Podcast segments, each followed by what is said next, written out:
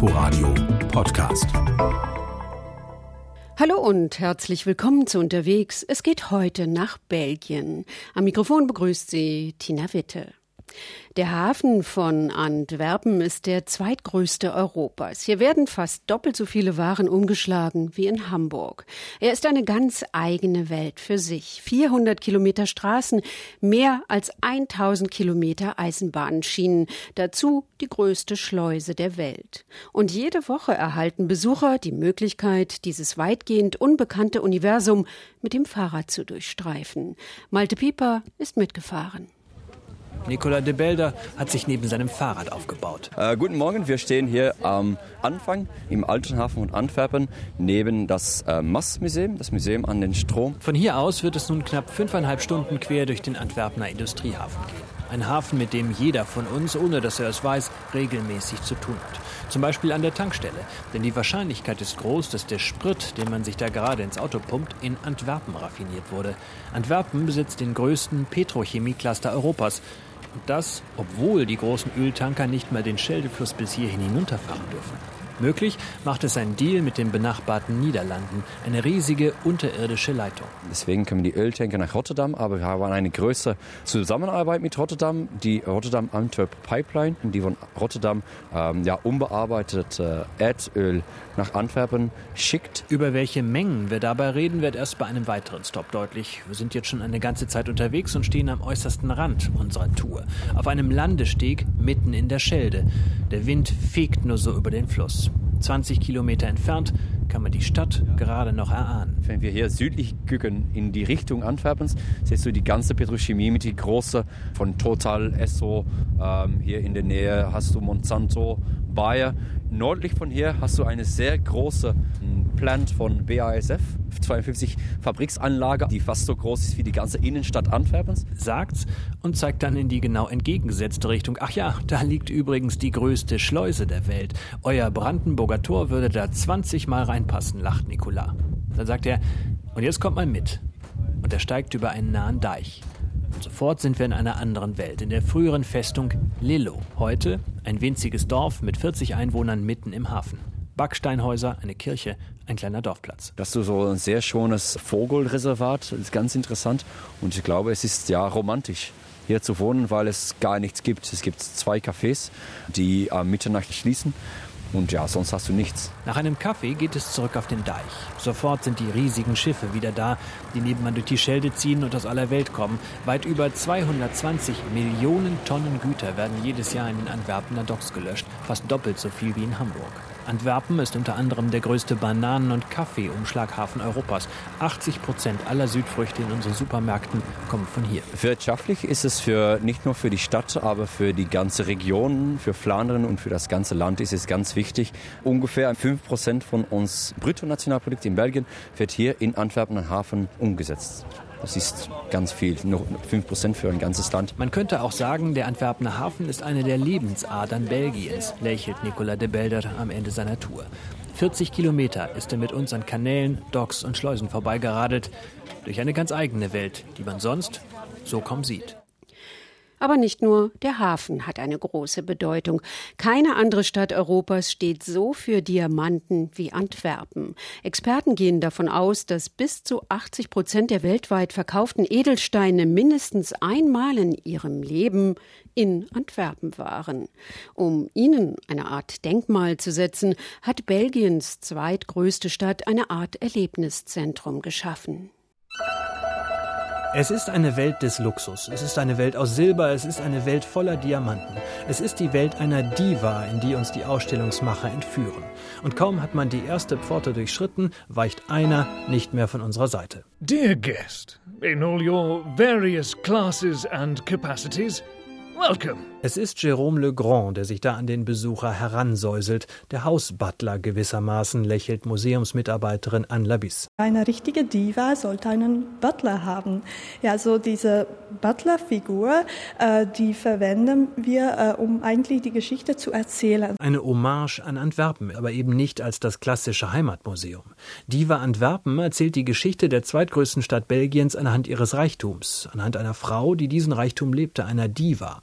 Zu Einst einer der reichsten Städte des Kontinents wurde Antwerpen nämlich durch Silber, durch Diamanten und durch seinen Hafen. Antwerpen ist auch Mode zum Beispiel, aber in Antwerpen wurde auch sehr viele dekorative Objekte, Silber, wie man gesagt hat am Anfang, Silversmithstraat. Also es gab hier sehr viele Künstler, die mit Silber gearbeitet haben, mit Diamant. Also es gab eine ganze Industrie von Luxusobjekten. Und genau das wird abgebildet mit allen Möglichkeiten, die es multimedial heute gibt, von Touchscreens über Installationen bis hin zu Inszenierungen und immer dabei eben Audioguide Butler Jerome, der nach Durchschreiten der nächsten Tür plötzlich um Kontenance bittet. I'm afraid I must ask you to be silent. Madame is dining with several exquisite guests. Wir sind im bis ins kleinste Detail nachempfundenen Speisezimmer der Antwerpener Diva aus dem 16. Jahrhundert gelandet wuchtige Kronleuchter ausladendes Silberbesteck und mit schweren Stoffen bezogene Stühle inklusive. Dazu eben die Worte von Butler Jerome, meisterhaft formuliert von Regisseur Frank van Lake. Ich lasse Stories erzählen, wie sie hätten passieren können.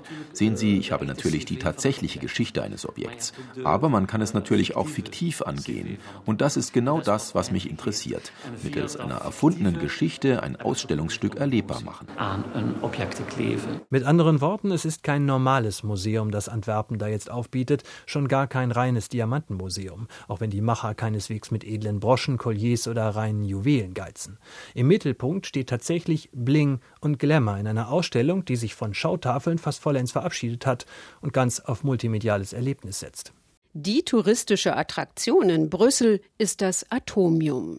Ein kleines Teilchen, ein Atom, wurde schon vor vielen Jahren als großes Haus zum Betreten und Entdecken gebaut. Entstanden ist ein 102 Meter hohes Bauwerk. Karin Bensch hat es sich angesehen. Wir stehen unten und schauen nach oben. Neun riesige silberglänzende Kugeln, die miteinander verbunden sind, schweben über unseren Köpfen. Yvonne Boots erwartet uns am Eingang. Die Belgierin nimmt uns mit auf eine Entdeckungsreise durch das Atomium in Brüssel. Über Treppen geht es hoch in die erste Kugel, die etwa so groß ist wie ein Einfamilienhaus. Hier sind Fotos, Plakate und Souvenirs über die Weltausstellung 1958 zu sehen, für die das Atomium gebaut wurde. Danach sollte es eigentlich abgerissen werden, erzählt die Reiseführerin. Während der Weltausstellung in 58 hat man sehr schnell gemerkt, dass die Belgier dieses Atomium sehr schnell in ihr Herz geschlossen haben. Und äh, dann wurde schon äh, erwähnt, wir lassen das Atomium noch zehn Jahre stehen. Es ist zum Wahrzeichen von Brüssel geworden. Das markante Gebäude des belgischen Ingenieurs André Waterkane stellt ein Eisenatom dar, 165 Milliardenfach vergrößert. Doch das Atomium ist kein Symbol für die Kernenergie, erklärt Yvonne Boots. Diese Energie, die damals auch als sauber galt, können wir für friedliche Zwecke benutzen. Wir können sie in der Medizin benutzen oder wissenschaftliche äh, Untersuchungen machen und so weiter. Der Name Atomium setzt sich aus Atom und Aluminium zusammen. Atom wegen des stark vergrößerten Eisenatoms und Aluminium, weil die Außenhaut früher daraus bestand. Doch irgendwann begann die Haut stark zu altern, erinnert sich die Belgierin. Es war sehr viel Rost auf den Kugeln. Äh, wir hatten Löcher, manchmal Tauben, die durch die Kugeln flogen. Und ähm, seit den Renovierungsarbeiten, also scheint das Atomium wieder sehr schön, weil das sind jetzt Edelstahlplatten. In der silberglänzenden Edelstahlhaut sind LED-Lichter eingelassen, die es nachts beleuchten. Einmal im Jahr schrubben schwindelfreie Spezialarbeiter die Außenhaut ab, erzählt Yvonne Boots. Wir nennen sie die Akrobaten, weil sie wie ein Tüpfelchen da an der Kugel runterhängen mit einem Seil und äh, haben sehr lange Schrubber und äh, ja, machen die Kugeln wieder blank. Über Treppen gelangen wir weiter nach oben, gehen durch eine Kugel, in der es wechselnde Kunstausstellungen gibt. Eine andere Kugel kann man für Feiern und Veranstaltungen mieten. In der Kinderkugel können Schulklassen übernachten. Weiter geht es auf der Rolltreppe durch eine Röhre, die mit Lichtinstallationen versehen ist. Das Highlight des Atomiums ist der Aufzug, der von ganz unten nach ganz oben führt. Wir sind hier im schnellsten Aufzug von Europa von 1958. Und äh, das Besondere an diesem Aufzug ist die Glasdecke. Also so kann man den Mechanismus sehen. Schließlich erreichen wir die oberste Kugel des Atomiums und genießen einen wunderbaren Ausblick über das ehemalige Gelände der Weltausstellung und über die ganze Stadt. Hier oben, in rund 100 Metern Höhe, befindet sich auch ein Restaurant, das etwas ungewöhnlich ist, erzählt Yvonne Boots. Das ist das einzige belgische Restaurant, wo es keine Fritten gibt. Das hat die Feuerwehr nämlich verboten. Aber sonst kann man sehr gut speisen. Genau hier oben geben sich viele belgische Paare das Ja-Wort, erzählt die Reiseführerin. Sie hofft, dass das Brüsseler Wahrzeichen noch viele Jahre stehen bleiben wird. Das Atomium ist und bleibt etwas Einzigartiges auf der Welt und äh, ich glaube nicht, dass es in vielen anderen Städten so eine Attraktion gibt. Einer der derzeit populärsten Fernradwege Europas führt auch durch Belgien die sogenannte Fennbahn von Aachen durch die Eifel bis ins nördliche Luxemburg. Es ist ein kurioser Radweg, denn obwohl man zum Teil mitten durch Nordrhein-Westfalen und Rheinland-Pfalz radelt, hält man sich fast die ganze Strecke lang auf belgischem Staatsgebiet auf. Das hat schon zu vielen merkwürdigen Situationen geführt. Malte Pieper hat sich auf den Weg gemacht.